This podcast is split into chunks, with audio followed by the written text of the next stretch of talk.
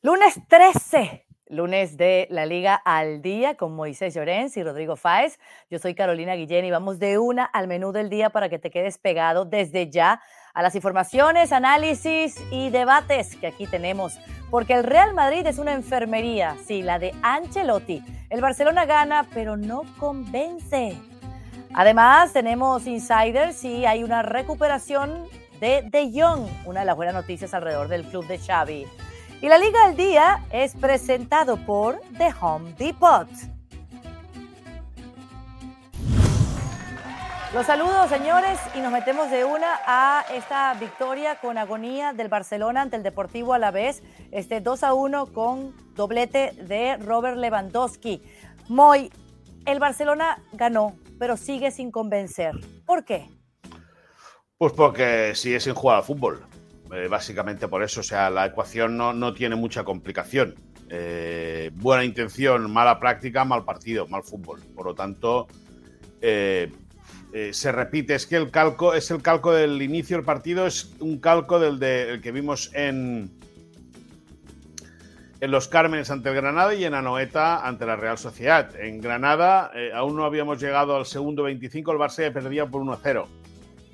En San Sebastián, eh, en el segundo 15 ya había sacado una mano que era un tiro de gol. Y ayer eh, eh, el, el, Alavés en un robo en el centro del campo, en el segundo 17 ya está ganando 0-1. Es imperdonable. Es imperdonable y más cuando Xavi, en ESPN, en, en la flash interview post partido, reconoce que se había hablado mucho de eso en el vestuario, tanto que se había practicado él arrancar con la pelota en el campo rival. Y al final, bueno, es, verdad que el Barça lo supera por pegada, el Barça eh, eh, sabe remar y sabe hacerse con el partido poco a poco después de una primera parte imperdonable y lamentable. Pero bueno, el equipo gana, lo consigue los tres puntos, pero las dudas siguen estando ahí. Y dudas que se manifiestan con todos los dimes y diretes alrededor del club. Para ti, Rodrigo, ¿qué es lo que no está funcionando? ¿Por qué no está jugando el fútbol este Barça? ¿Qué tal, Caro? El saludo también para Moy. Eh, no lo sé exactamente. Ya no sé si. Porque yo dudo, ¿eh? Dudo abiertamente si es culpa de Xavi o culpa de que los jugadores no entienden la idea de Xavi. Que en ese caso sí que Xavi, obviamente, tiene, tiene culpa, ¿no? También es cierto que aquí el entrenador y los jugadores creo que no tienen que buscar culpables en el sentido de a ver qué porcentaje de culpa es de uno o de otro. Lo que tienen que hacer es eh, meterse en el, mismo, en el mismo bote y empezar a remar todos en la misma dirección. Porque de momento les está salvando, yo creo, al Fútbol Club Barcelona que los resultados acompañan, más o menos. Es decir, que sigue el equipo en la parte alta de la tabla, a tiro de piedra del Madrid, sigue el Atlético de Madrid también por ahí, y yo creo que es lo que le salva al equipo. Pero es que el problema que para mí tiene Xavi y que tienen los jugadores del Barça es que hay un tufillo, a que en cuanto no acompañen los resultados, todo eso explota que a mí me preocuparía si yo fuera Xavi. Sobre todo teniendo en cuenta que lo que contó Moisés durante mucho tiempo y que todavía la semana pasada recordaba, que me parece algo que, es importante, que es que Xavi no era prioridad para Jan Laporta. Y viendo un poco los movimientos de la última, pues, la última parte de la temporada, de este primer tercio, eh, no sé, a mí me da la sensación de que a pesar de la, de la renovación, eh, sigue habiendo ese tufillo de desconfianza respecto a Xavi y a mí me sigue oliendo que en el momento en el que llega un petardazo gordo, y ya no hablo del clásico, que obviamente fue un tropezón importante después de 60 minutos ser mejor el Barça y de tener el partido más a su favor, pero me refiero a un partido tonto, pues como pudo ser el de ayer en la primera parte, que si llega a 0-2 o 0-3 incluso al descanso, pues no hubiera pasado absolutamente nada. Y algún tipo de partido de esta forma, no sé, me da la sensación de que Xavi no lo van a echar, pero que se puede formar un, un, lío, vamos a decirlo así de forma bastante suave, tremendo. Y, ese tufillo a mí me llama la atención, me encantaría saber cómo está ese vestuario, porque leí esos mensajes de Condé y de Gundogan en las redes sociales celebrando la victoria. También Lewandowski y Lamin hablaron tras la bronca después del gol de penal del Polarco. ¿Cómo está ese grupo de Xavi, Moy? Bueno, pues el grupo está eh, preocupado porque las cosas no les salen, eh, lógicamente. Eh, y no llega el mejor momento, puesto que 13 de los integrantes se van, se van ahora con, cada uno con su selección. Por lo tanto, no es el mejor momento para hacer una terapia de grupo, para hacer piñas. Sí que va a venir bien, evidentemente, para airearse, que cada uno vea las cosas a su manera desde la distancia Pero bueno, eh, eh, todo el mundo dice que los equipos tienen derecho a pasar un mal momento en la temporada, es verdad. Pero, el del Barça es un momento eh, difícil en lo futbolístico, complicado en lo anímico, que lógicamente con el calendario que le asoma al Barça en las próximas semanas, tanto en Liga como en Champions, le puede condenar para el resto de temporada. Exactamente. Ahora, en otros, eh, en otros términos, Xavi habló sobre la fecha FIFA y mandó a reflexionar, a encontrar soluciones. ¿Hace bien Xavi hablando de esto, de ese calendario, de ese parón, otra vez, Moy? Bueno, evidentemente Xavi tiene que buscar, eh, eh, tiene que buscar el lado bueno o, un poquito de luz en la oscuridad y que, venga el parón, eh, bueno, yo creo que te he respondido antes, ¿no? El hecho de que, de que venga el parón, pues no es la mejor noticia a nivel colectivo, puesto que, el grupo se, se, desarma, pero sí que para hacer una reflexión individual dentro de lo colectivo le puede venir bien a Xavi. Luego ya a partir de la semana que viene, cuando empiecen a reaparecer eh, los futbolistas eh, será otra, otra cosa. Vamos a ver, porque hay jugadores importantes como Araujo, pues que va a viajar con Uruguay para medirse ni más ni menos que Argentina. Y ahí eh, todo el mundo sabe la exigencia de ese tipo de partidos y la fragilidad muscular de un futbolista como, como Ronald Araujo. Bueno, cada uno va a tener que hacer una terapia, lógicamente, y cada uno va, no, una terapia, o cada uno va a tener que hacer una tarea y esa tarea es reflexionar y darse cuenta qué están haciendo mal y cómo solucionar eh, eh, eso que está sucediendo como para poder reconducir la situación. Exactamente. Y ahí el liderazgo lo tiene que tomar uno solo, que es Xavi. Por eso yo he preguntado, ese tufillo, eh, ¿cómo está ese vestuario? Para ver si quieren realmente escuchar al técnico. Y, y, yo esto lo podemos hablar más adelante porque lo tengo reservado para la bronca del día pero esa idea de Xavi que no termina de plasmarse en el vestuario. A ver, eh, yo creo que los jugadores también aquí, eh, comentábamos antes el porcentaje de culpa, ¿no? Eh, pero los jugadores tienen un problema, si de verdad, que no lo sé, esto estoy, digamos, imaginándome hipotéticas situaciones, pero si pongámonos en el supuesto que los jugadores no confiaran en Xavi, tienen un problema grave porque le acaban de renovar y viendo un poco lo de los problemas financieros, económicos del Barça, eh, será complicado porque yo creo que salvo un cataclismo eh, no esperado, no me veo ahora mismo a la puerta despidiendo a Xavi porque tampoco hay mucho en el mercado y las alternativas no es que desde fuera por lo menos sean muy atractivas, pero es que los jugadores también tienen que tener en cuenta ciertas cosas. El otro día Gundogan ya lanzó un aviso importantísimo después del clásico diciendo, a ver, no puede ser esta actitud en el vestuario después de un partido como el del Real Madrid que tenía a favor el Fútbol Barcelona y que al final se perdió. Y eso se convirtió lo que para mí es una crítica seguramente pública, pero también constructiva, de decir, cuidado señores, aquí estamos viendo cosas que igual dentro de un tiempo esto se puede reproducir en, fallos a nivel de resultado.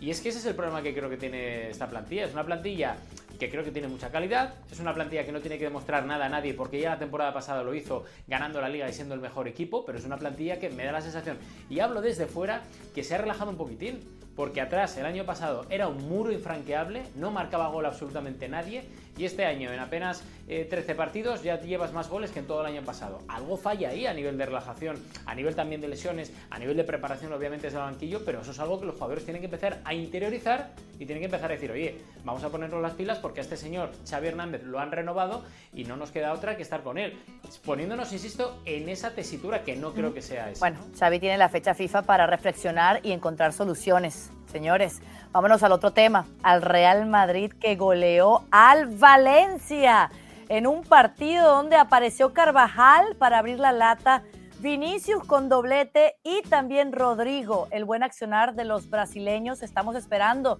que ellos terminen de cuajar y mostrar ese nivel de la temporada pasada. Parece que si jugamos por este partido ya estarían de regreso. Rodri, eh, ¿qué, ¿qué es lo que más rescatas de la goleada en el Santiago Bernabéu?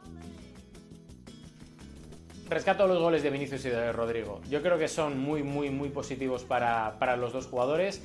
En un momento en el que el Real Madrid digamos, estaba sumido en un pequeño mar de dudas sobre los brasileños, que siguen todavía ahí, porque creo que tienen que mejorar mucho el rendimiento anotador, pero sí que es cierto que en un partido complicado, como era contra el Valencia, en el cual habíamos avisado de que no va a ser lo mismo que el encuentro en Mestalla a nivel de presión y que obviamente era muy favorable eh, el ambiente que iba a haber en el Bernabéu a favor del equipo local, del Real Madrid, pero aún así tenía su complicación y el hecho de ganar, convencer y que estos dos jugadores se sumaran un poco a la fiesta creo que es algo positivo a nivel colectivo y a nivel individual. Y sobre todo me quedo con una individualidad más allá de los brasileños que vuelvo a decir otra vez, que es la de Brahim Díaz. Brahim Díaz se merece jugar más en el Real Madrid.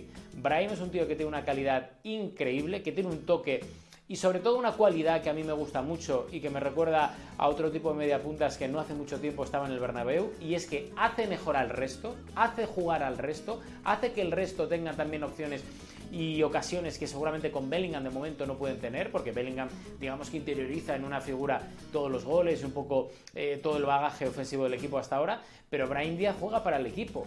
Y no estoy diciendo con esto que Bellingham sea peor, que es obvio que no, pero sí que es cierto que las combinaciones que hace Brian Díaz en el en el enganche creo que son muy positivas para el Real Madrid. Y con esto insisto, no quiero decir que se merezca ser titular por Bellingham, porque, porque no, pero sí que es cierto que quiero que se merece más minutos. Y creo que aquí precisamente este hombre que vemos en pantalla, Carlo Ancelotti, tiene que tirar más de Brahim, aunque sea en banda, para intentar que se meta hacia el centro, pero necesita a un Brahim mucho más, mucho más presente que lo que hemos visto en este inicio. Goleada en el Bernabéu sin Bellingham.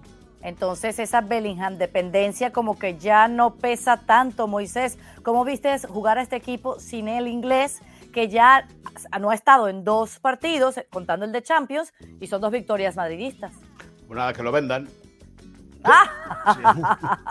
Si, tan esto con Inglaterra ahorita, eh, cuidado, cuidado lo ponen a jugar. No, The White Machine, si The White Machine sin Bellingham golea, pues ya pues eh, que lo vendan. No, no, hablando en serio. Eh, a ver, el Madrid gana bien, es un Valencia que deja mucho que desear, lógicamente.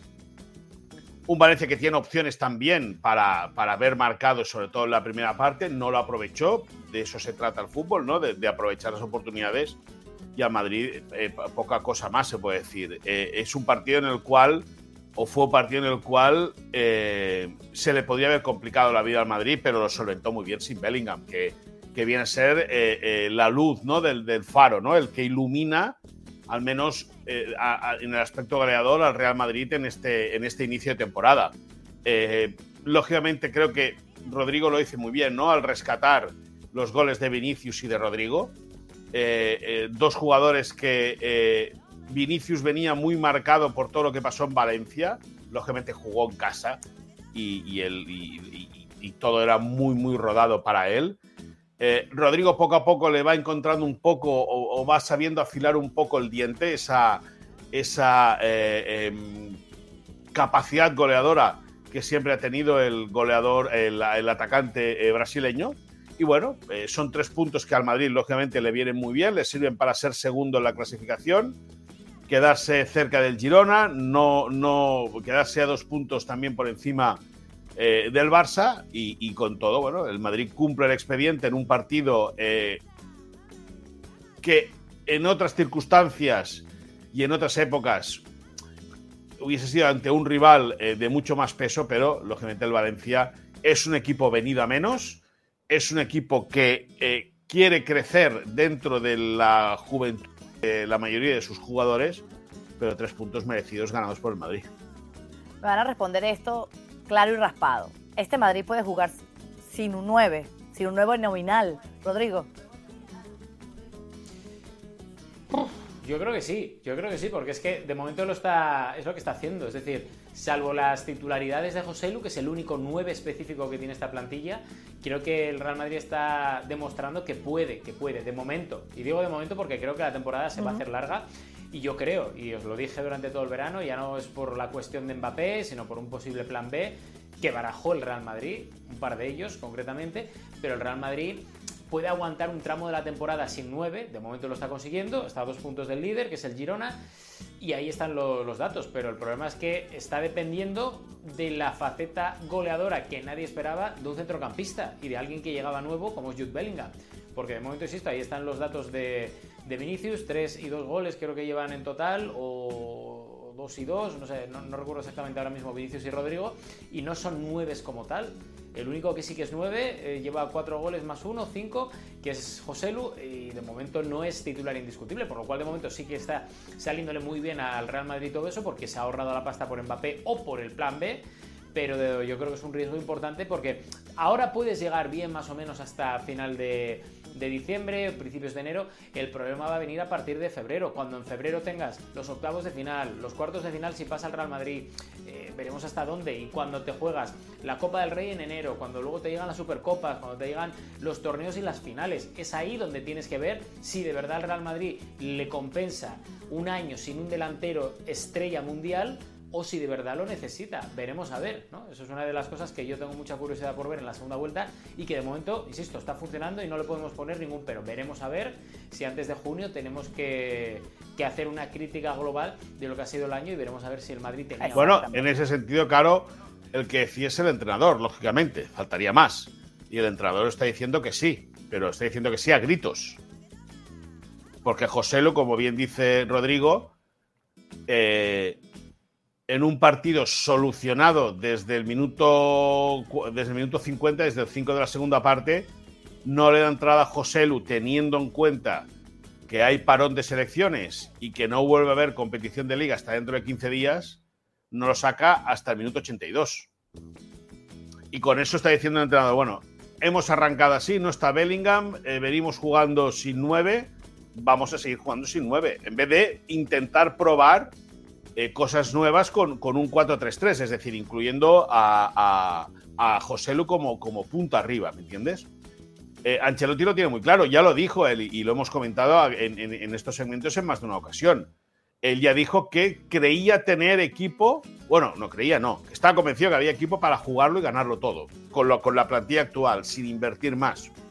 Por lo tanto, él debe entender eh, y él debe verlo muy claro. Estoy muy de acuerdo con lo que dice Rodrigo a partir de enero que se, te suma la Supercopa de España, eh, la Copa del Rey, no puedes despistarte de la liga y en febrero te llega la Champions, a ver cuál es el trajín de la plantilla. Y ojo con, con la dolencia de Bellingham, que viaja a Inglaterra para ser revisado por los servicios médicos de la Federación Inglesa.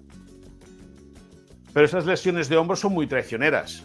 Muy, muy traicioneras. Y un golpe mal dado siempre acaba dislocándote el, el hombro. Y vamos a ver cómo lo encara Bellingham. Esperemos que tenga salud, que no tenga que, que, no haya una recaída de esa, de esa lesión, evidentemente, pero que lo tiene claro todo Ancelotti que quiere jugar sin nueve. El problema ahí muy caro, ¿sabéis cuál es? Que Ancelotti dice lo que dice en rueda de prensa, pero ya el año pasado, cuando Benzema estaba en el equipo, Ancelotti pedía otro delantero más. Imaginaos cómo tiene que estar este año, insisto, por mucho que luego rueda de prensa diga otra cosa, cuando este año encima le han quitado a Benzema y solo ha venido José Lu por Mariano. O sea que imagínate. Ahí está. Bueno, ¿qué les parece si pasamos entonces a los insiders? Porque Moisés Llorens y Rodrigo Fáez siempre, pero siempre nos traen información de primera mano. A ver, Moy, ¿están avanzando las obras en el Camp Nou? Sí, sí, están avanzando y a un ritmo eh, realmente tremendo. Tremendo.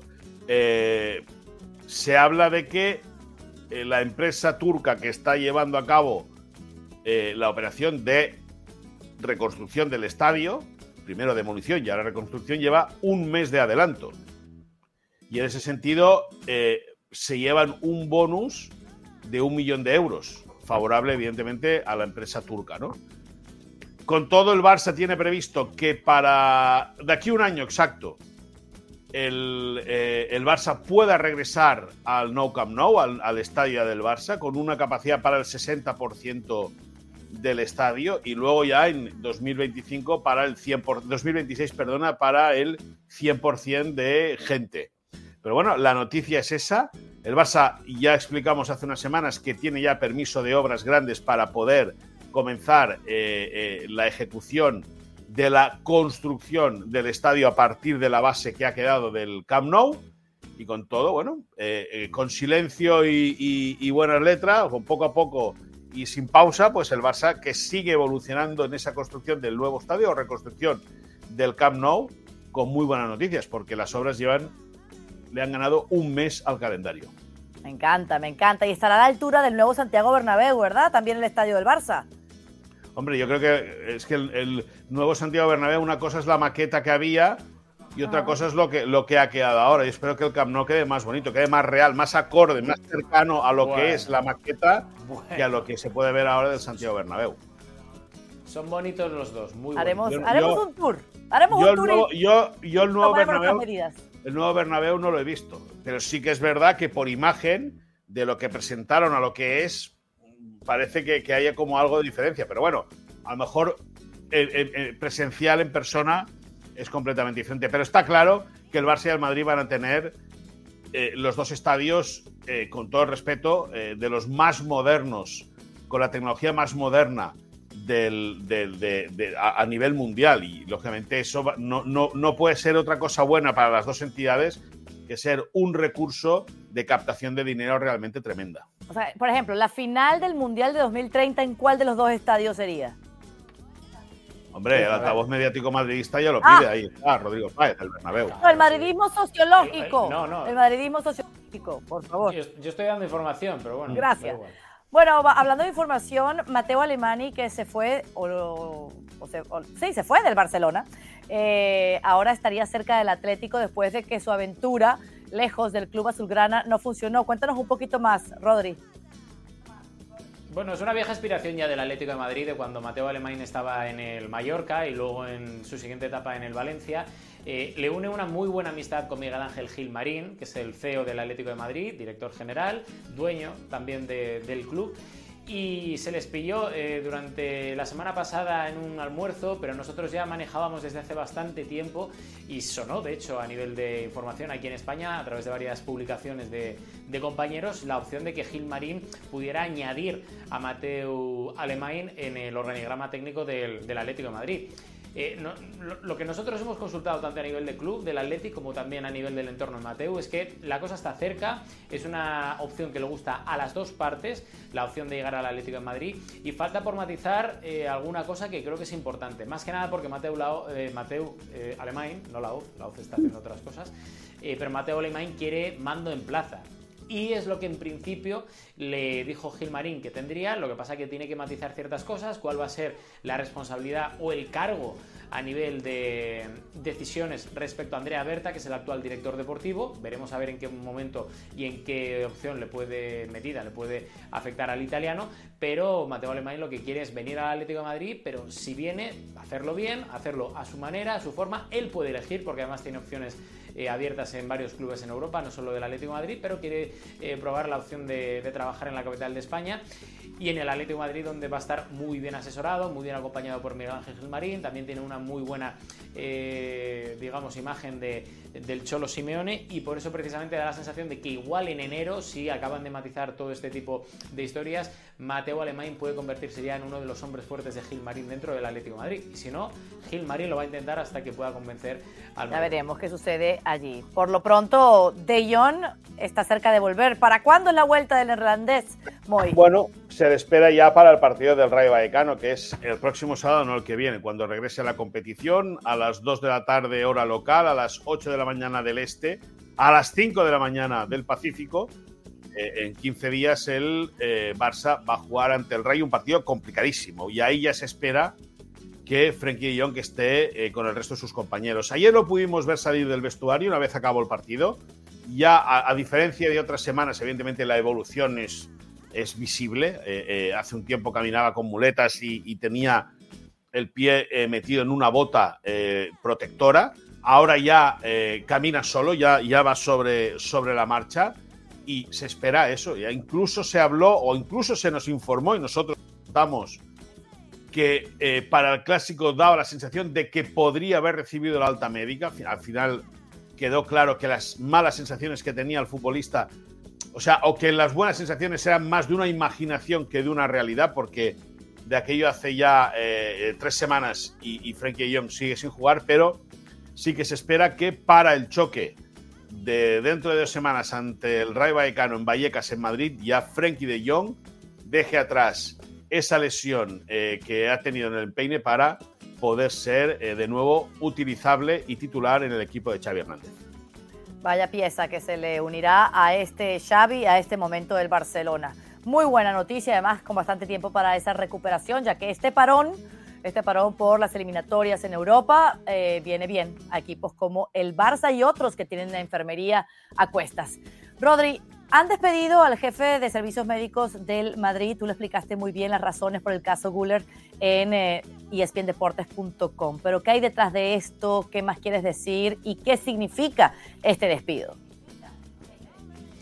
Significa que el Real Madrid tiene un problema desde hace años, Caro, eh, con el tema de los servicios médicos, porque Alfonso del Corral en su día, antes Pirri, eran gente de reconocido prestigio en España y que nadie sabe exactamente por qué el Real Madrid eh, prescindió de ellos en su día seguramente para intentar modernizar de alguna forma esa parcela, pero ha sido un fiasco tras fiasco. Primero del Olmo, luego ahora este croata, doctor croata, que fue uno de los hombres con mucho prestigio a nivel europeo, que fue eh, fichado en 2017, Nico Mijic, pero que ha resultado no salir bien para el Real Madrid. Es un hombre, insisto, que tiene mucho nombre, mucha eh, fama a nivel internacional. De hecho, fue de los médicos y de los doctores que estuvo eh, muy, muy, muy activo en aquel protocolo para la vuelta del fútbol después del COVID-19 con, con la UEFA mano a mano. Pero es que en el día a día del Real Madrid desde el principio ha tenido bastantes fricciones y bastantes casos eh, preocupantes con muchos de los jugadores del Real Madrid, entre ellos David Álava, Dani Ceballos, que no sale de una y se mete en otra, y seguramente el detonante, aparte de más casos que, sabemos, pero que tendríamos que confirmar, pero aparte de más casos que nos cuentan desde dentro, eh, lo de Arda Guller fue un poco el detonante, porque recordemos que Arda Guller vino con una pequeña lesión de menisco, el propio Mijic no quería operar al turco de 17 años entonces, y al final se contradijo a sí mismo en apenas un mes, haciendo perder un mes de recuperación al turco. Y luego el turco tuvo dos, eh, no recaídas, pero dos lesiones. La última la semana pasada, que le va a dejar en el dique seco entre dos, tres, cuatro semanas, dependiendo un poco de la evolución. Y eso ha, ha provocado que en el Real Madrid se haya dicho basta, se busque ya desde hace 48 horas un nuevo jefe de los servicios médicos para intentar mejorar una parcela que, según nos cuentan desde el vestuario, es la única que no es top en el Real Madrid a día de hoy. Y veremos a ver a quién fichan y sobre todo si funciona, porque es algo que el Real Madrid tiene que cuidar sí o sí. Pasemos a la bronca del día, una sección que es presentada por The Home Depot. Xavi ha culpado a la prensa por la agonía que está sufriendo el Barça, los últimos resultados que no han convencido. Específicamente dijo esto el técnico azulgrana. No jugamos también por las críticas de la prensa. Se refería a ese 2 a 1 ante el Deportivo a la vez. Hay una ola gigante de negatividad que nos está perjudicando, sobre todo a los chicos. Hay que protegerlos. ¿Eso es una excusa barata, señores? ¿O el cambio que el Barcelona necesita es Xavi Hernández? No, yo creo que, yo creo que, eh, sinceramente, no, tiene ningún tipo de sentido lo que dice Xavi. Ningún tipo de sentido. Es decir, la crítica en el fútbol siempre va a estar. Eh, y yo entiendo lo que. O podría llegar a entender lo que dice, ¿no? De que los jóvenes se sienten como muy cohibidos y que es verdad que hay muchos futbolistas jóvenes que han tenido que salir en momentos delicados y que ante eh, la situación pues se pueden haber arrugado un poco. Pero claro, eso no es culpa de la prensa. Eso es culpa de las circunstancias. Es decir, eh, o es que la, culpa tiene, la, prensa tiene culpa de que se hayan lesionado ocho titulares. No. Se han lesionado ocho, o, o que hayan habido ocho lesionados, de los cuales siete son titulares. La culpa es de la prensa, no. La culpa es de las circunstancias de la temporada. Que luego la, prensa, la prensa aprieta, claro, pero es que la prensa tiene que hacer su papel. Y si consideran que tiene que apretar, que aprieten. O sea, es decir, al final, y yo entiendo cuando Xavi dice eh, lo del césped, porque es verdad que el Barça necesita un césped rasurado para que la pelota corra y que no sea un césped alto o un campo seco para que la pelota sea, vaya de manera uniforme sobre el terreno de juego. Pero culpar de la presión que sienten los futbolistas jóvenes a los medios de comunicación, a mí me parece. No sé, es que no, sé qué decirte.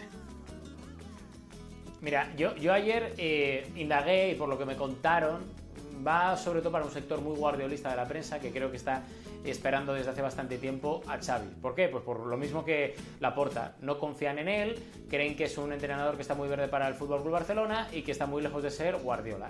Eh, yo a esa prensa le diría, hay que ir hacia adelante, hay que dar un pasito hacia adelante y olvidarse de Cruyff, de Guardiola, de Rinus Michels, de todos. Xavi es Xavi, acaba de empezar ahora mismo y obviamente, como todos, y más cuando lleva un año y medio, dos años en el cargo que es igual a la élite, pues va a cometer muchos errores y el de ayer es un error. Yo tampoco me parece que sea un error para que eh, acapare muchas portadas o muchos tweets, muchos eh, artículos que he leído, porque corporativismos aparte, creo que el rendimiento del Barça es suficientemente pobre como para criticar a Xavi. Pero criticar a Xavi por unas declaraciones que son verdad, el otro día sin ir más lejos, Ferran Torres lo dijo abiertamente. Dice, yo no consumo prensa porque me afecta negativamente. Son gente muy joven en muchos casos. Lamin Yamal tiene 16 años y está ahora mismo teniendo una exposición mediática para la cual no está preparado. Y como le pasa a él, le pasa a Ferran, le pasa a Joao Félix, que mirad lo que pasó en su etapa en el Atlético de Madrid, que no supo soportar la presión, y yo puedo llegar a entender hasta cierto punto lo que dice Xavi de su Rodrigo, yo, e, ese discurso te lo compro, te lo compro, pero lógicamente los jóvenes salen o sea, el plan no era que Fermín jugase cinco partidos eh, titular, posiblemente. El plan era que Fermín tuviese minutos a lo largo de la temporada, pero que no fuese un fijo, por, básicamente por su progresión. O que la Minya Mal tuviese apariciones intermitentes como titular, un niño de 16 años. Eh, yo, yo, y, déjame que te diga otra cosa. Hoy escuchando eh, el programa Ketty Yugas de la cadena SER con nuestro amigo Sique Rodríguez, recordaba que en el año 92, el año 92, cuando mucho de, la gente que ahora nos sigue no sabía ni que existía el Barça ni que existía el Madrid, en el año 92 Cruyff, después de perder un partido de Champions o de Copa de Europa, no, de Champions League, porque era Champions League, en Praga ante el Esparta, ya dijo que el entorno, que es parte del entorno, es los medios de comunicación, están influenciando muy negativamente en el equipo.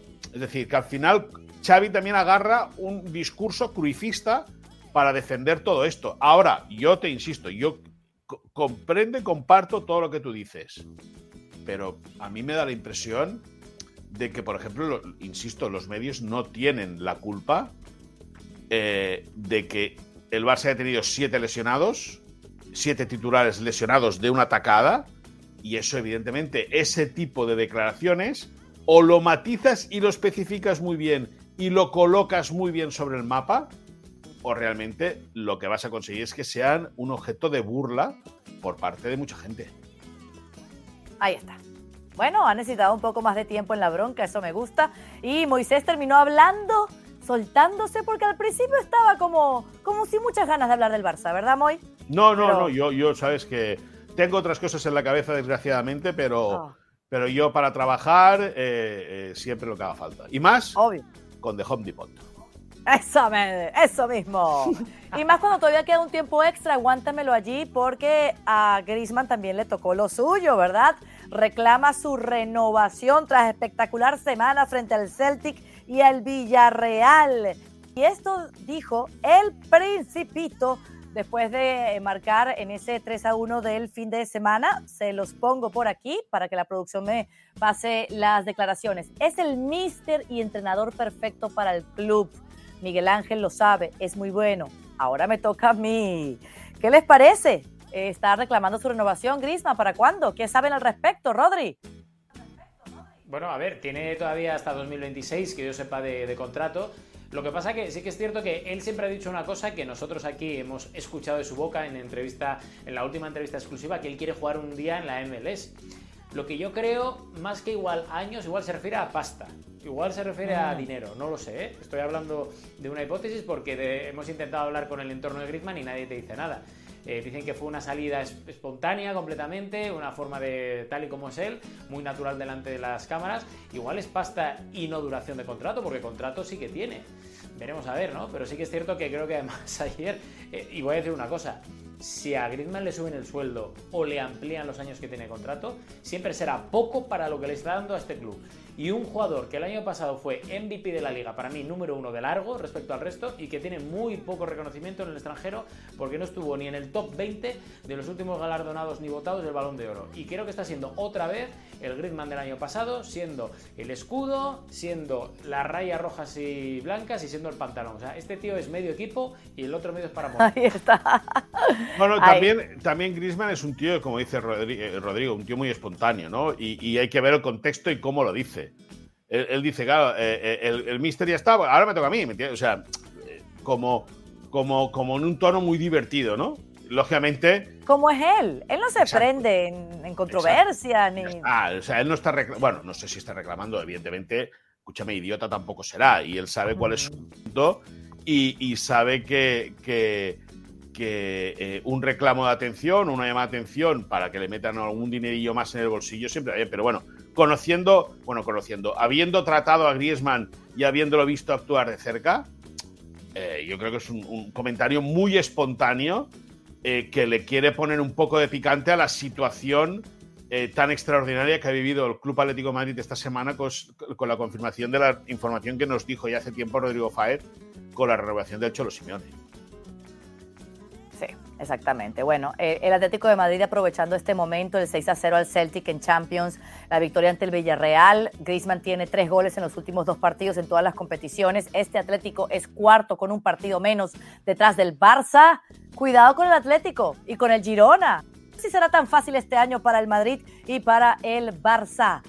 La Liga al Día con Moisés Llorens y Rodrigo Fáez llega hasta aquí. Yo soy Carolina Guillén y les damos las gracias a todos ustedes por su sintonía. Ya saben que vamos lunes y jueves y que somos presentados por...